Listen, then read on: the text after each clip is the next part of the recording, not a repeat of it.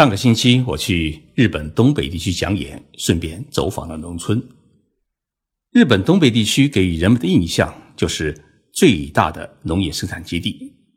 我们知道的月光、秋田小丁等日本顶级的大米都来自于东北地区。同时，东京首都圈每天要吃的大部分蔬菜也来自于东北地区。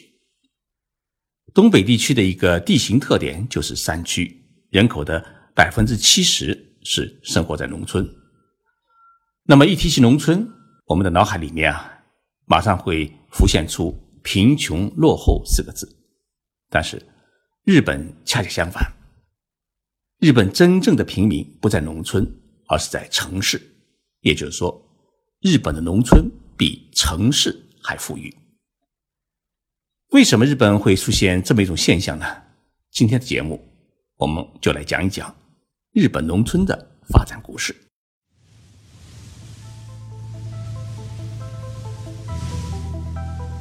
任你波涛汹涌，我自静静到来。静说日本，冷静才能说出真相。我是徐宁波，在东京给各位讲述日本故事。日本内阁府在今年三月份公布了一份统计报告，这份报告的名称叫。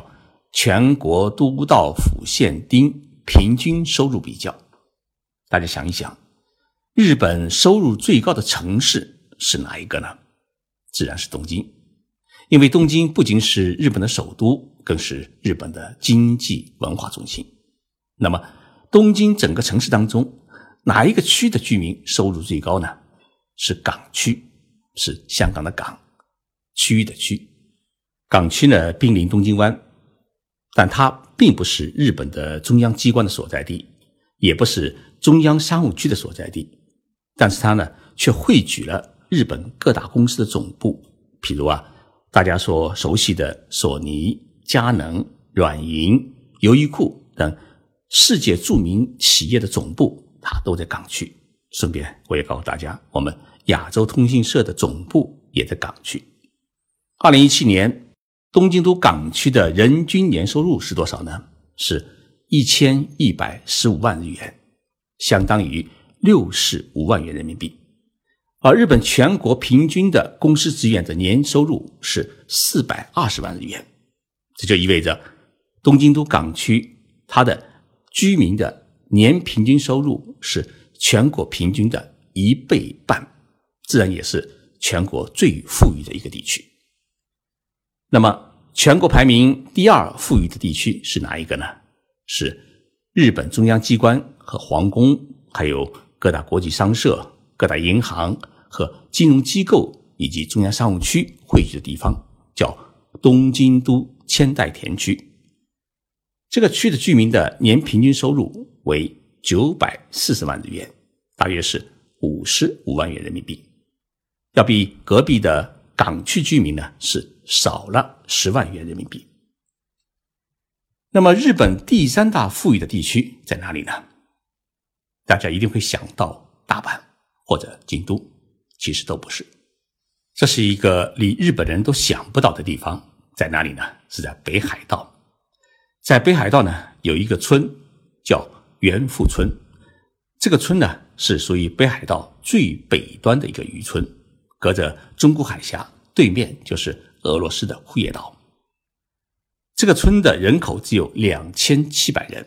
但是人均的年收入居然达到了八百十三万日元，大约是四十八万元人民币，比银座所在的东京都中央区的居民的收入还要高。当你走进这一个日本最寒冷的村，你会发现，这里的小学、中学的校舍比东京的中小学的设备还要好，整个村。还有免费的巴士在巡回的行驶，全体村民是免费医疗，所有的孩子都是免费教育。村里面还有标准的足球场和棒球场，有标准的医院，家家户户呢都是别墅楼。村民们的日子啊，过得比大城市里面的人还富裕。这个村为什么会有这么富裕呢？因为它是北海道的扇贝和毛蟹的主要产地，渔民的收入。主要来自于捕捞和养殖，他们的收入呢，已经超过了日本大公司资源的收入。北海道这个渔村的例子啊，并不是一个极端的例子。同样是日本内阁府公布的最新数据，显示日本东北地区的岩手县、宫城县、福岛县、秋田县的县民的年平均收入，都超过了日本最大的旅游城市京都，与日本第二大城市的大阪只差一千到两千块人民币。许多的听众朋友一定会想，为什么日本的农村会有这么富裕呢？其中一个很重要的原因啊，是在七十年代，日本经济它处于一个高速发展的时期，日本政府呢实施了对农村的一个特殊的优惠政策，对于农副产品生产给予了高额的补贴，鼓励农民呢留在家里面种田，别光跑到城市里面去当农民工。日本政府认为，日本大部分地区是农村，如果农村富裕不起来，日本全国就富裕不起来。如果农村乱了，那么全国就会乱。因此呢，日本从七十年代到九十年代的经济高速发展期当中啊，解决了一个很大的一个问题，也是一个很根本性的问题，就是基本消除了城市与农村的贫富差距，消除了农民与城市居民的收入差距。日本在经济高速发展时期也遇到过农村的城镇化问题，但是。日本的农村的城镇化，它并不是一些简单的把一些小村落进行人为的拆饼，把农民集中起来建高楼小区，而是在不改变他们原有的居住地、不实行村落拆并的前提之下，由政府出资进行现代化的农村基础设施改造，做到家家通电、家家通煤气、通自来水、通无线网络、通道路。为什么是政府出资呢？因为农村的每一个人都纳税，政府收了老百姓的钱，就要承担起为老百姓生活提供服务的义务和责任。因此，日本的农村在过去几十年当中啊，他家没有搬，村还是那个村，地还是那块地，但是生活的环境改变了，整个农村的基础设施都实现了现代化。农民的居住和生活条件不仅呢与东京、大阪的城市居民是一模一样，而且许多家庭都超过了城市居民的居住条件。因为土地价格的便宜，日本农村呢是家家户户都有一户建的别墅楼，而且许多家庭新建的房子啊是充分利用政府对于太阳能利用的一个补助政策，将自己的房子啊建成太阳能智能化住宅。一家人的照明、做饭、空调、洗浴等等都使用太阳能电力，而且富裕的电力呢还可以卖给电力公司，每个月呢还会有两千块人民币左右的一个卖电的收入。也就是说，农民住的房子比城里人还要舒服和高洁。与中国的农村相比，日本农民的受教育程度普遍比较高。由于日本所有的公立的中小学校，它的建设费用和教育费用都是由政府拨款，按照全国统一的规格标准建设。因此呢，即使是一所只有十名学生的小学，它的室内体育馆啊、游泳池啊、图书馆、科学实验室等也是一应俱全，与城市里面的小学没有什么差别。更因为日本农村，他的七十岁、八十岁、九十岁的老太太，大多数呢都是中学甚至大学毕业，因此，即使是在十分偏僻的农村，我们都能看到他们把家里面啊收拾的是干干净净，庭院里面都种上了各种花草。日本的农村之所以能够做到比城市还富裕，还有两个最基本的原因，一个是日本农村有一个。全国性的农业合作组织叫农业协同组合，一般呢是用英文字母 JA 来表示。这个农业合作组织呢，不仅拥有自己的农行，拥有自己的物流中心，还拥有自己的农副产品的交易中心和配送中心，可以给农民贷款，同时也把农民种上来的蔬菜水果汇聚到各地的交易中心，提供给全国的。农副产品交易市场，或者直接提供给各地的超市。也就是说，农民种上来的蔬菜水果根本不用担心会因为卖不出去而赖在店里边。你只要开车送到各地的 JA 交易中心，那么 JA 交易中心呢都会负责收购，然后分销到全国各地去，这就能够保证农民有足够的种田的收入。其实，农村劳动力除了种植加工农副产品之外，他更多的时间还是一名产业工人。也就是说，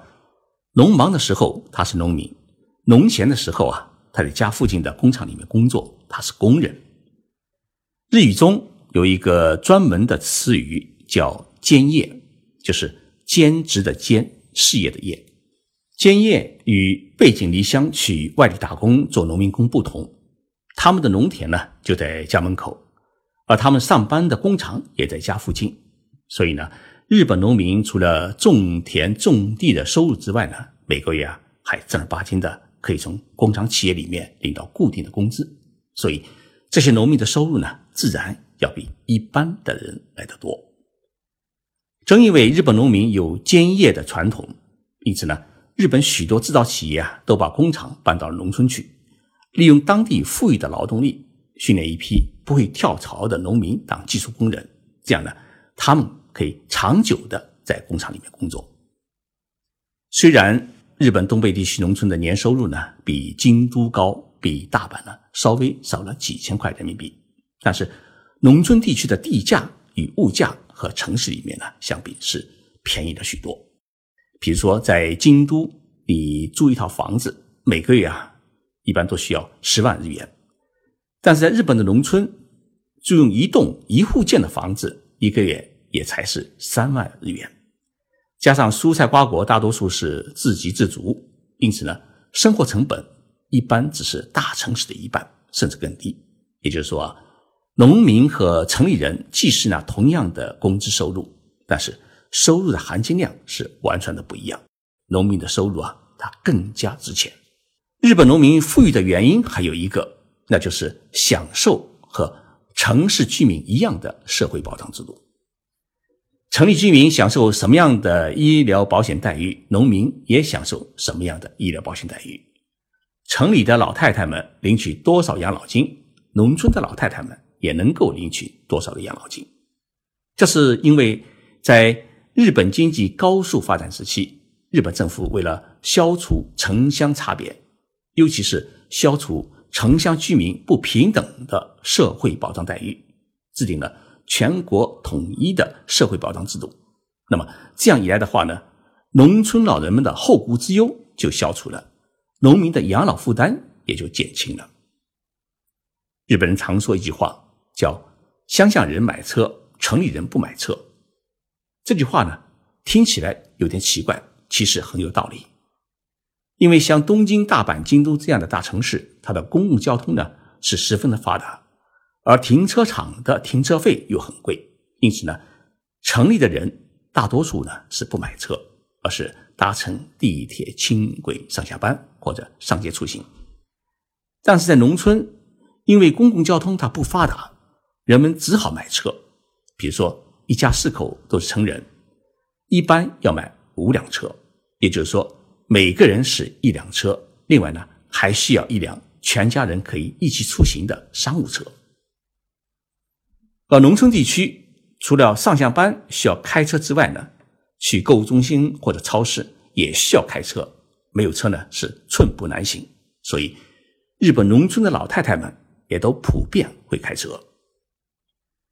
虽然日本的农村生活很富裕，但是毕竟不是大城市，缺乏大城市的热闹和繁华，因此，农村的许多年轻人啊，还是想离开农村去大城市里面生活和工作。所以，日本现在的农村。面临着一个很大的问题，那就是剩下的都是老头老太太，年轻人是越来越少。人口的减少啊，是直接影响到地方政府的财税收入，因为日本有一个特别的税叫县民税或者叫市民税，每个人都要交，也就是人头税。人口的减少，地方政府的财政收入呢就会减少。为了解决这个问题，留住年轻人，同时能够吸引外地人来村里面落户。许多地方政府呢就动起了脑筋。日本不少农村地区呢，它的地方政府啊，通过补贴安家费、建造一户建房子、廉价出租给外地人安家，以此来增加人口，尤其是增加年轻的孩子的人口。同时呢，一些地方政府还提供各种优惠的措施和经费的补助，吸引大学生们来到农村来租用农田，创建农业公司。有的农村呢。还将一些空置的房子或者工厂啊，开发成年轻人的创业创新基地，免费提供给创业者们使用。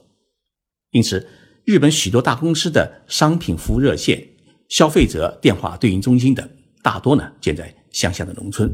一方面，运营管理成本低；另一方面呢，更容易募集到当地人来当职员，还能享受地方政府的各种补助和优惠政策。日本农村发展的故事讲完了，希望日本农村发展的一些经验和做法，能够给我们中国农村的发展提供一些有益的借鉴，助推中国农村经济的发展和社会的和谐进步。